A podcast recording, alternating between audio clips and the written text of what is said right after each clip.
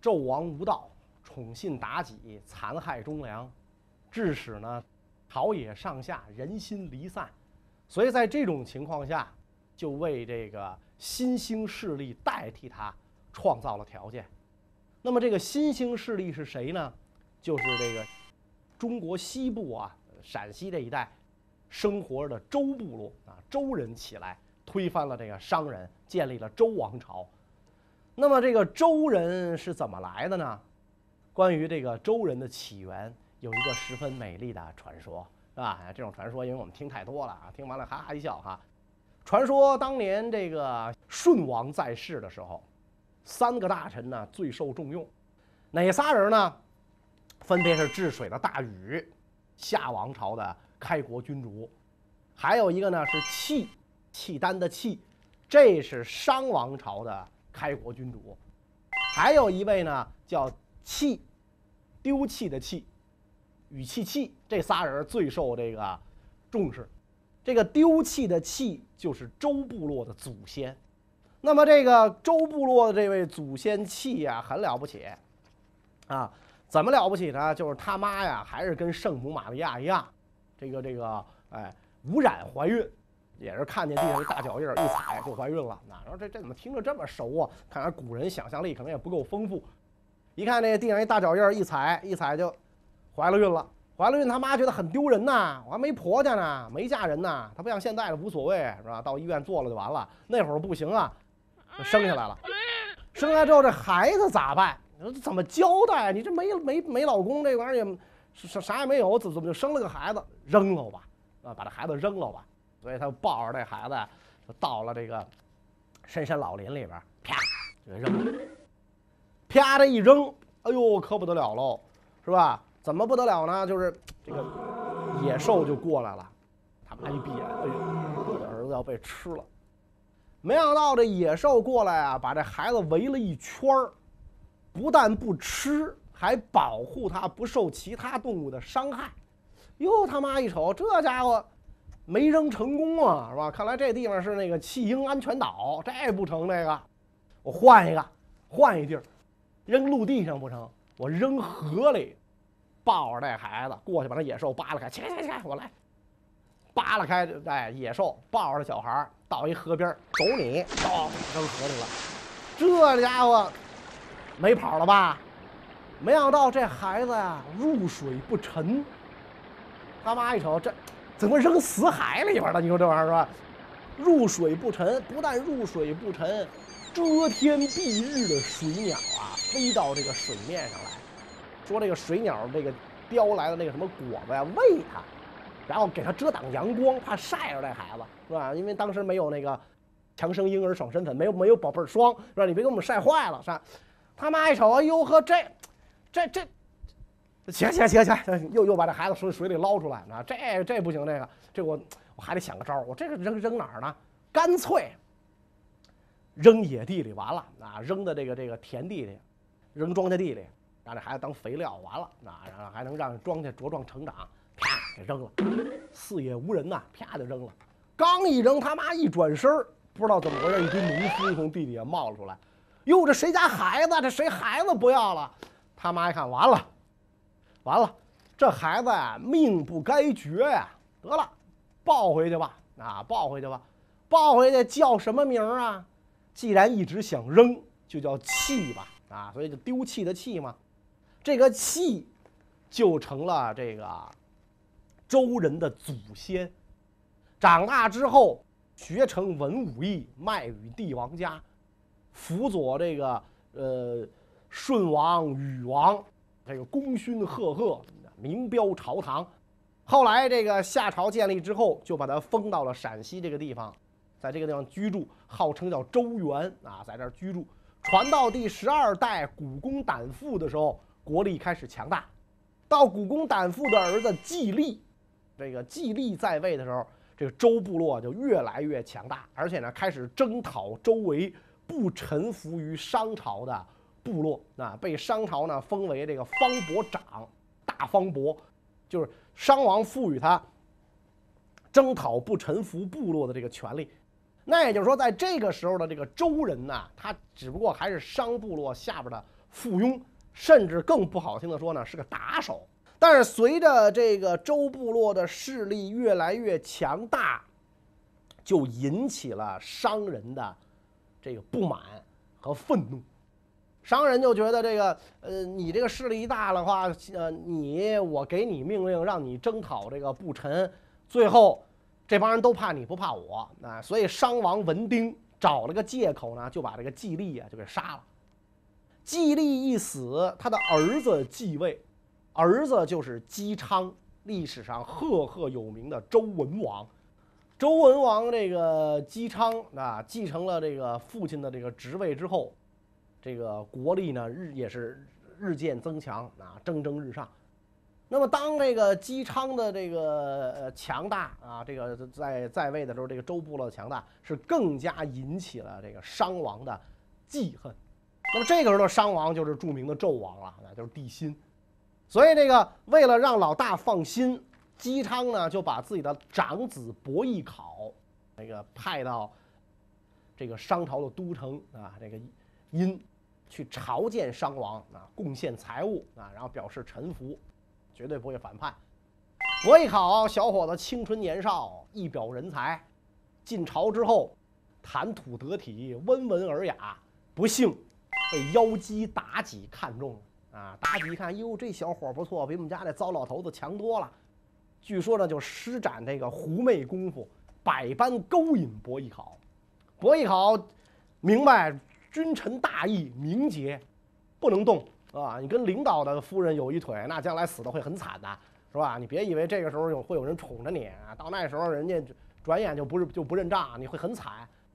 所以这个这个，伯邑考坚持不为所动，这个妲己恼羞成怒，是吧？你是个什么样的人？老娘看得起你，你还不乐意，是吧？我都没没我都没不不怕丢失什么，你能你都都得到的，你有你干嘛这样？所以这个妲己就跟这个。纣王就说了：“说这伯邑考这这小子不行，臣系君妻，他调戏臣妾。”纣王一听这大怒啊啊！这妲己跟我眼珠子一样，是吧？好家伙，这一下这纣王这醋劲儿传出二十里，把伯邑考给我剁了，剁成肉酱，让天下诸侯尝尝。首先让他爸爸姬昌尝尝，剁成肉酱。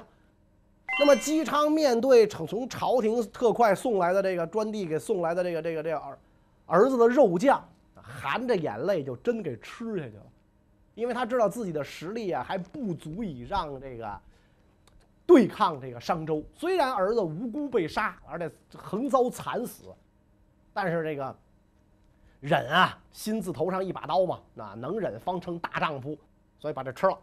吃了之后，这个。就按按道理说，你看你把我儿子都剁成酱了，我都给吃了，味道好极了，你你就可以饶了我吧？周王这个纣王说了，你亲自来一趟，这事儿没完啊，这事儿没完啊，呃，不好的话，我把你也剁了。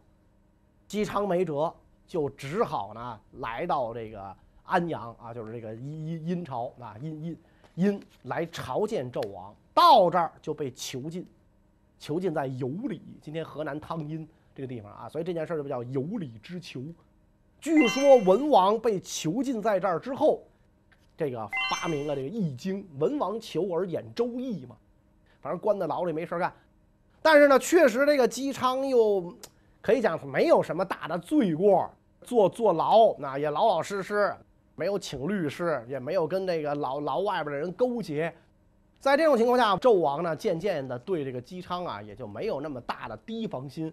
然后周部落的这帮人，周国的这些人就赶紧啊，金银财宝，那这个这个去贿赂纣王身边的这些个奸臣们，特别去贿赂妲己。然后这些人就跟这个这个纣王就说了啊，说你看这个这个小姬同志也也还行哈，你看他也他也放了算了吧算了吧。纣王说行了，你回去吧。姬昌走的时候恨恨地遥指这个商朝的首都，兔子等着瞧。然后回到自己的周国，秣马厉兵，意图报复。但是这个国家要想强大，必须得有贤人辅佐，没有贤人给我出主意，我咋能这个让国家强大呢？所以这个周文王就整天琢磨啊，我什么时候能遇上一贤人啊？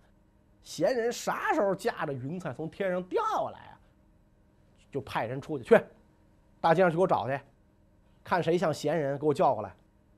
大街上去找，找啊找啊找啊找，功夫不负有心人，是吧？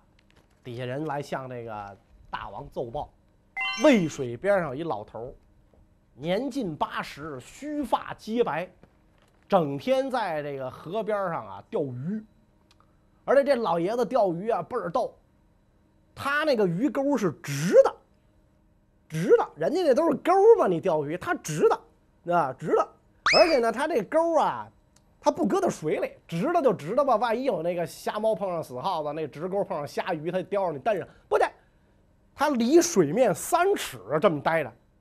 然后别的人看这就都乐呀，哟，老爷子您也忒二了吧？没吃过猪肉，你没见过猪跑啊？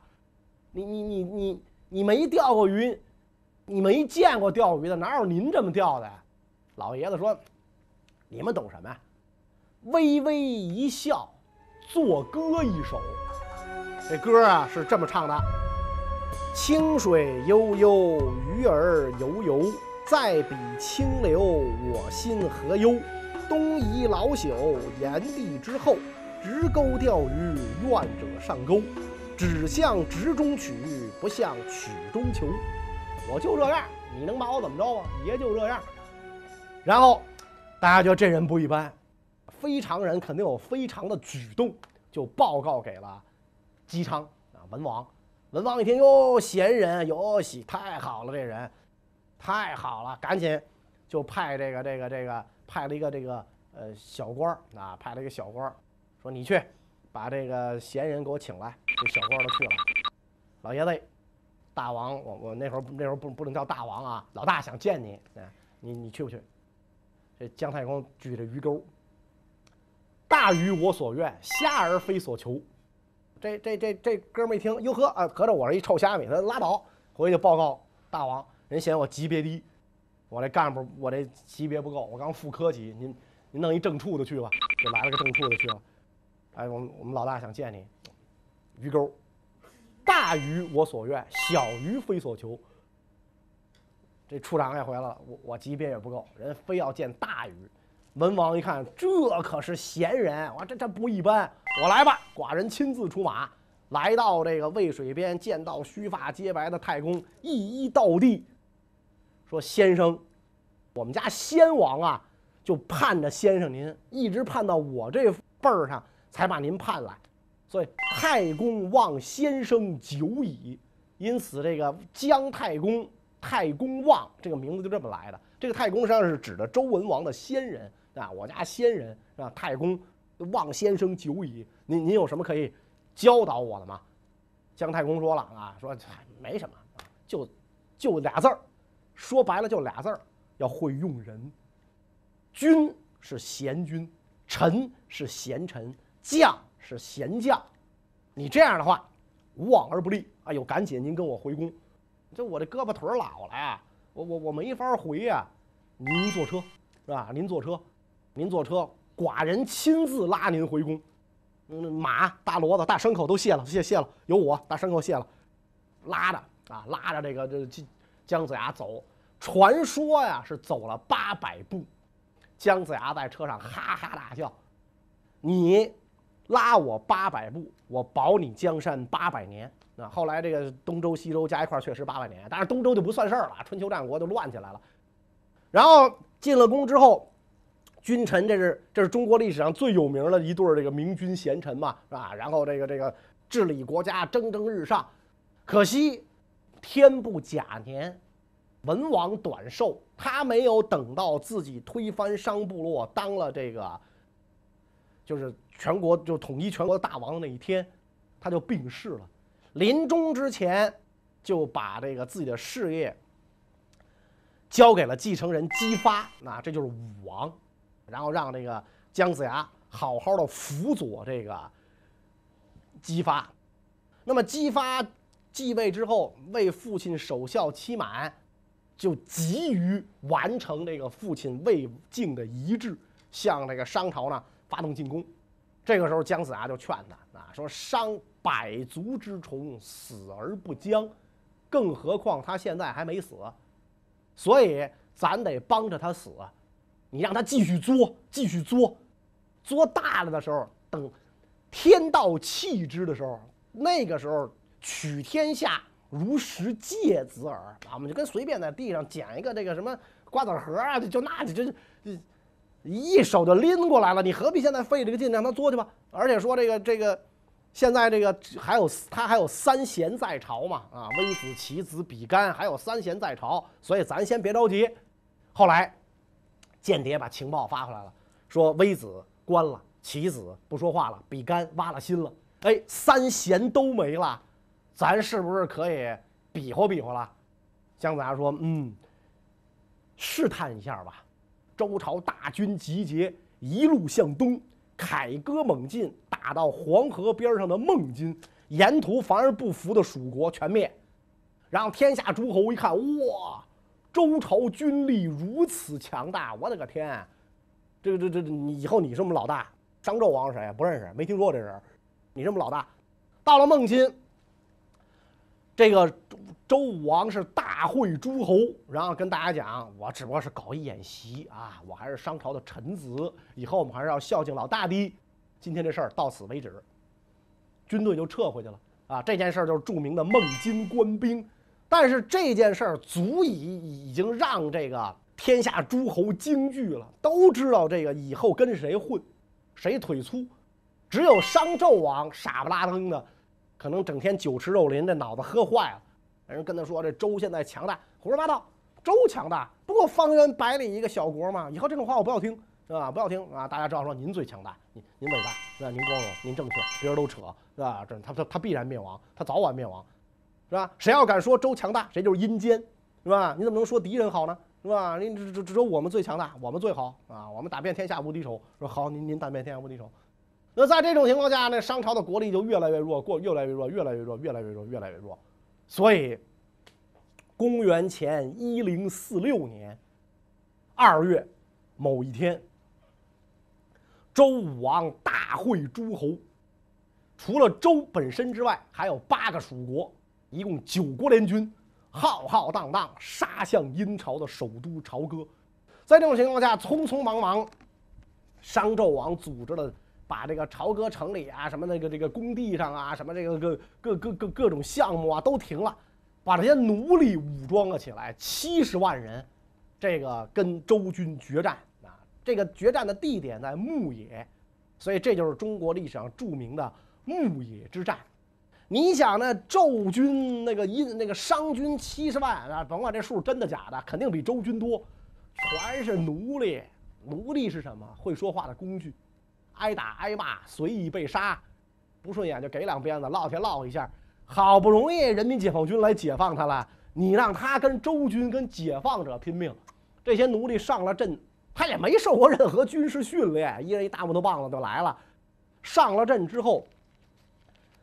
呃，这表现这个稀松平常的就一哄而散，扔了棒子就跑；表现激进一点的，阵前倒戈，杀死商军官长，引导周军杀入朝歌。你道不认得，我教你这么走，错了啊！那条道远，这道近，来，咱们啊这儿这儿是吧？那那别看地图，那地图不准，说我来啊，直接就杀入到了这个殷商的首都朝歌。纣王一看大势已去啊。这个怀抱金银财宝登上摘星台啊，登上那个这个露台，摘星台自焚而亡。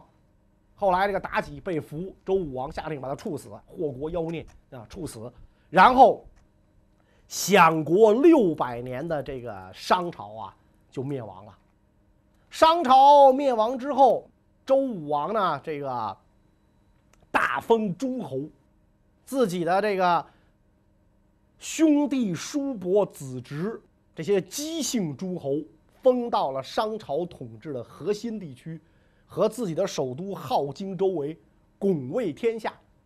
这样一来，西周的这个对于地方的管理就比殷商时期各方国各自为政，跟中央只有松散的这种这种联系要紧密的多了。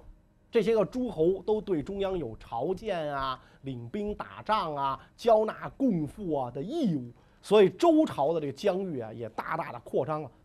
据这个呃历史学家研究认为，西周的疆域可能能够达到一百五十万平方公里。人口上千万，在当时的世界上绝对是响当当的大国啊！因为我们知道，你看这个像西呃欧洲文明诞生在这个希腊，像希腊最著名的那国家雅典才两千多平方公里嘛，咱们一百五十万。你想啊，你就雅典人想破脑袋，他也想不出来，在遥远的东方一百五十万平方公里什么概念他都没有。所以周朝强大的一个一个王朝啊，崛起于这个。这个屹立在世界的东方，开始了对中国的统治。